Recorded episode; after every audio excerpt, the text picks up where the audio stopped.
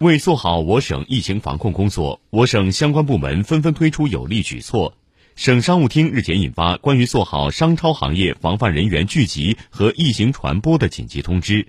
商场、超市复工复产后要积极推广一米线行动。河南省市场监管局发布通知，个体工商户二零一九年度的年报截止时间由今年六月三十号延长至今年十二月三十一号，为全省个体工商户恢复经营发展争取时间。其中，关于做好商超行业防范人员聚集和疫情传播的紧急通知指出。